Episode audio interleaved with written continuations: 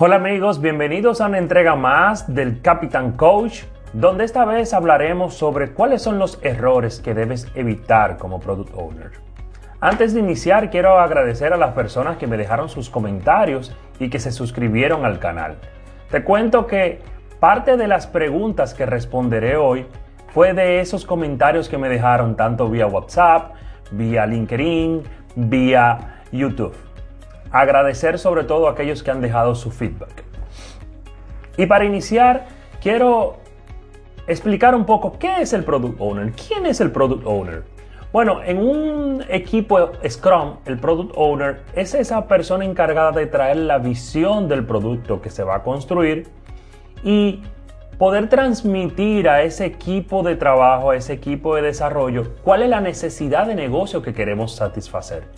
Si lo fuéramos a describir, a explicar a un niño de 6 años, el product owner es aquel que diseña en conjunto con el equipo de trabajo ese juguete que te va a deleitar y que te va a mantener entretenido toda la vida.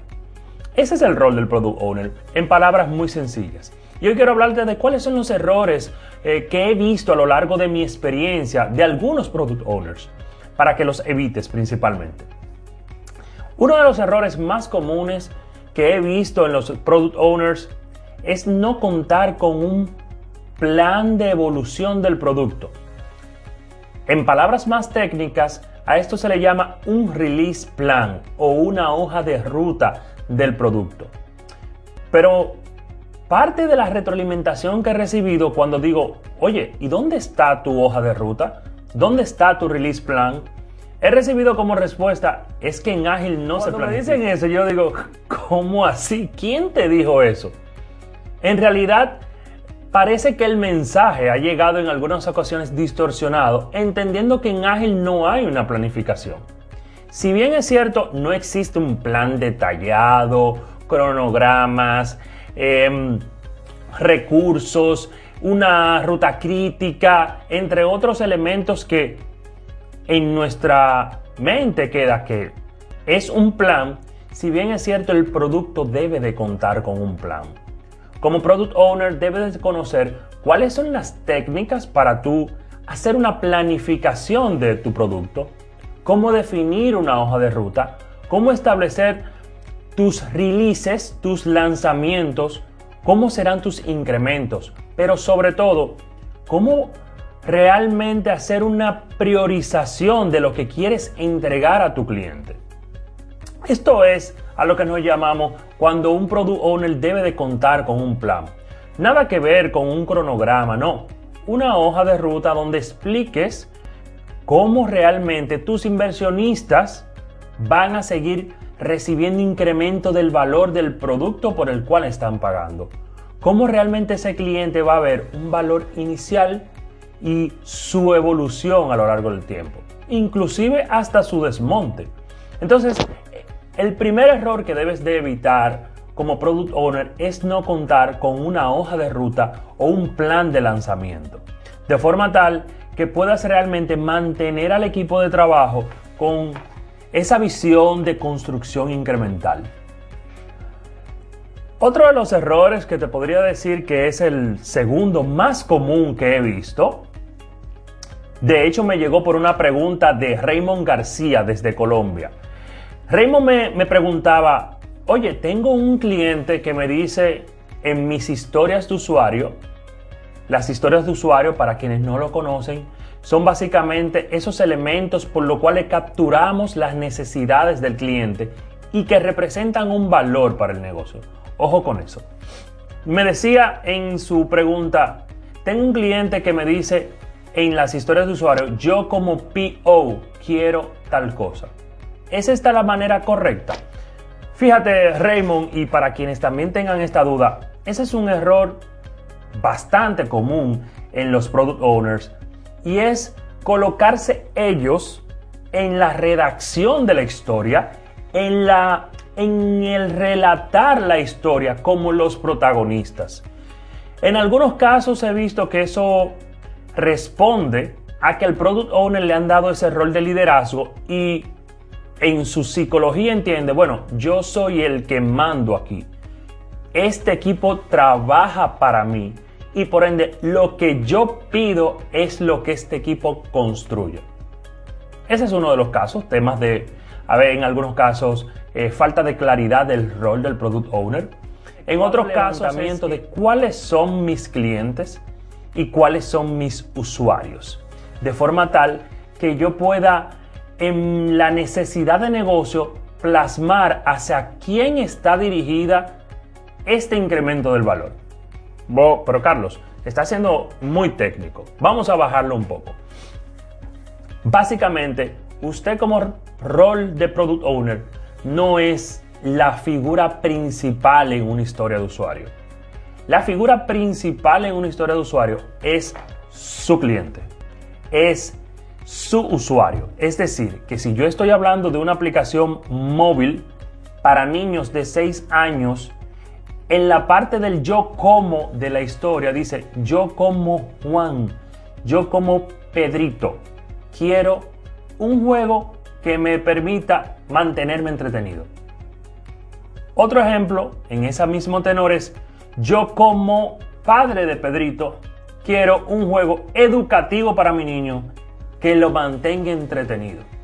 Si se fijan en los dos contextos, para el equipo que está construyendo esa historia de usuario, le permite identificarse con la persona que va a hacer uso del producto en su defecto con la persona que va a comprar el producto.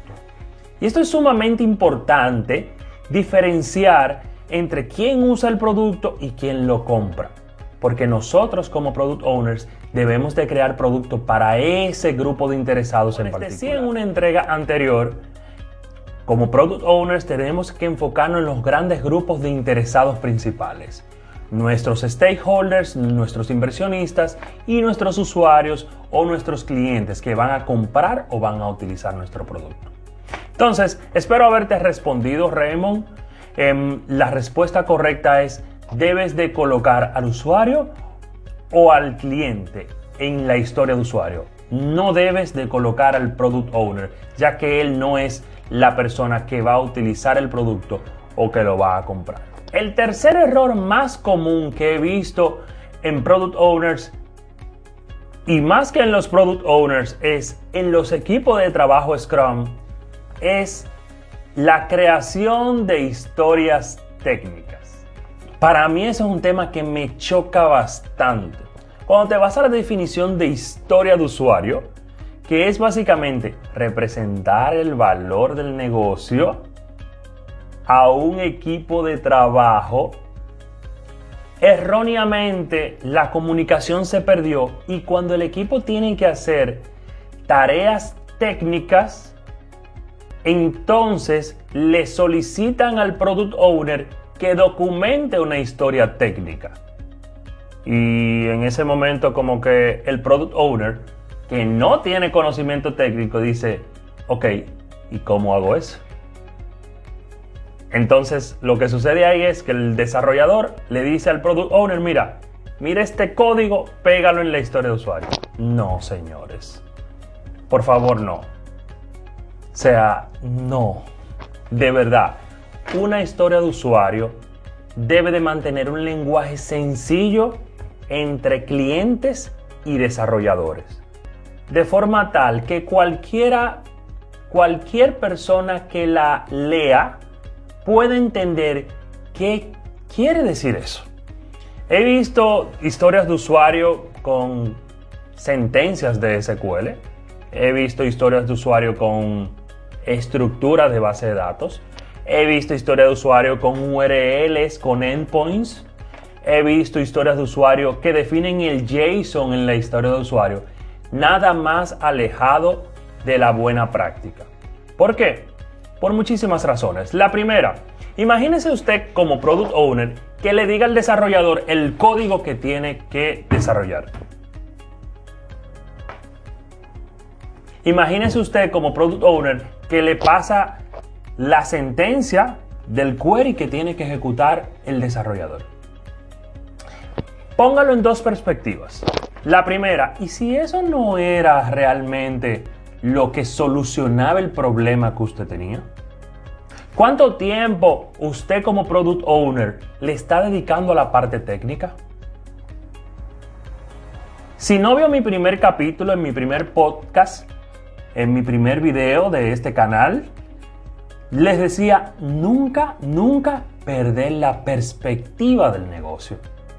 Si bien es cierto el product owner va adquiriendo conocimientos técnicos por estar tan cerca de un equipo técnico, nunca debe perder la perspectiva del negocio.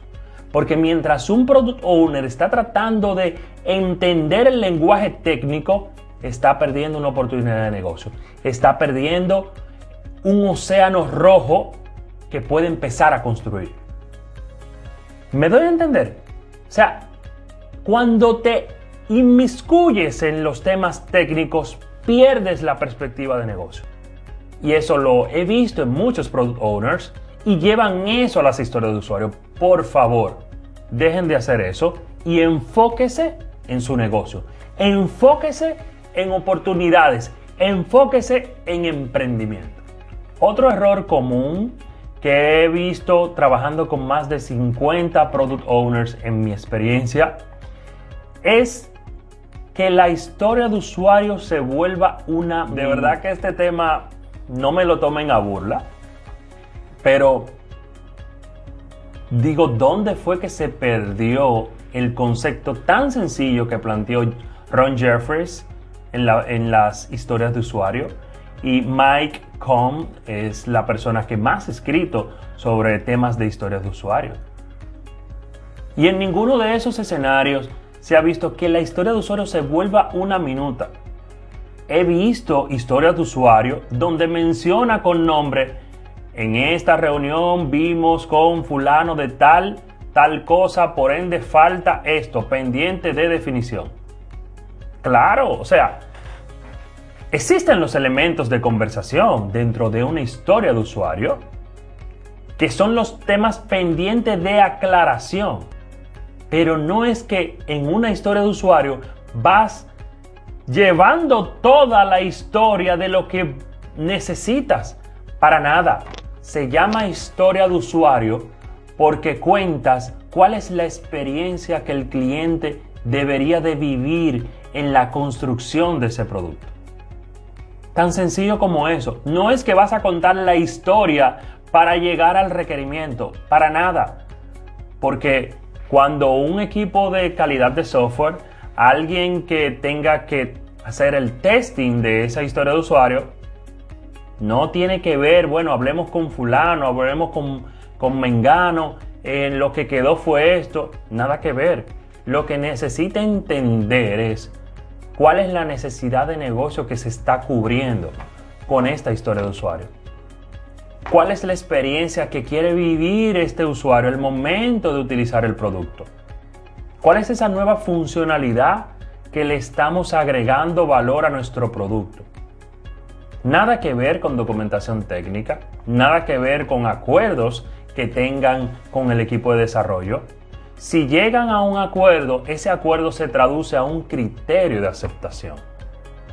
Tan sencillo como eso. Si luego de mucha conversación lo que decimos es, bueno, pues el criterio de aceptación es que la pantalla quedará roja y al momento de tocarla se volverá verde, eso es lo único que debes de colocar en la historia de usuario.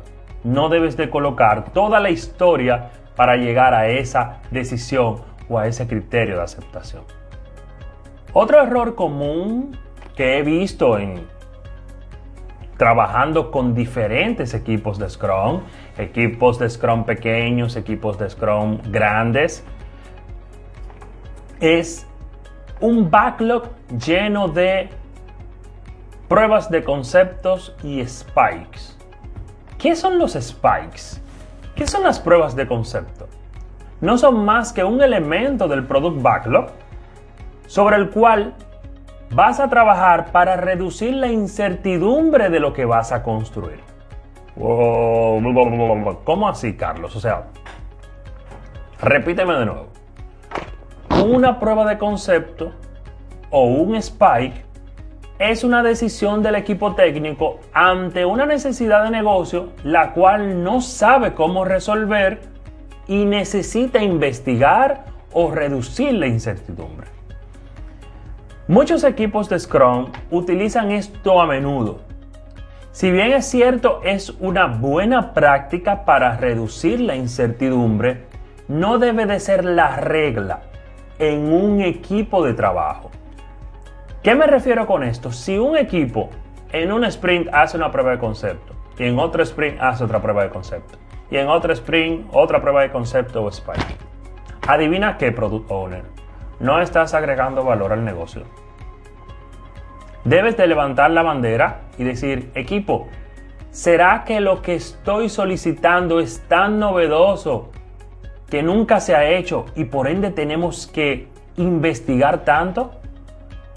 ¿O será que la tecnología que estamos utilizando el equipo no cuenta con las competencias para llevar a cabo este trabajo. En fin, como product owner debes de cuestionar al equipo, solicitar ayuda a tu Scrum Master, ese rol que te debe de estar coachando, y entender el porqué del equipo tiene tantas inquietudes sobre lo que va a trabajar. Esto es un indicador que como product owner podrías llevar para tomar acciones diferentes o cambiar la complejidad de lo que solicitas o cambiar la tecnología o posiblemente cambiar a tu equipo.